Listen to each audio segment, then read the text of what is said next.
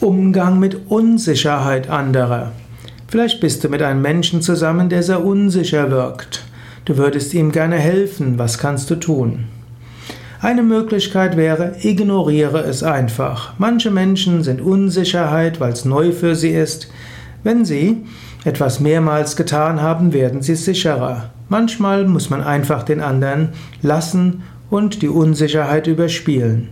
Zweite Möglichkeit wäre, höre dem anderen zu, biete dich an, auch als jemand, dem er, dem er seine Bedenken erzählen kann oder, falls er unsicher ist in, bezüglich seines Vortrags, den er am nächsten Tag geben soll, dann lass dir doch die ersten fünf Minuten mal vortragen.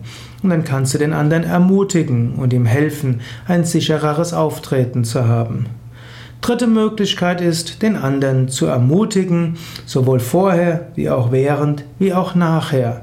Menschen brauchen die Bestätigung anderer, insbesondere diejenigen, die eher zu Unsicherheit neigen.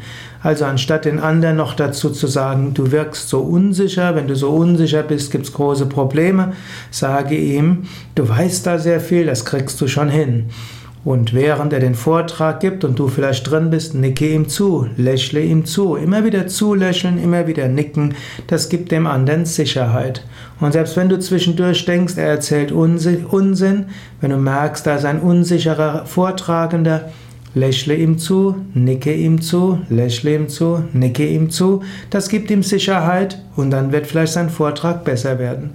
Und nachher sprich er darüber, was er gut gemacht hat und bestätige ihn. Indem Menschen positive Bestätigung und Bestärkung bekommen, bekommen sie schrittweise auch mehr Sicherheit.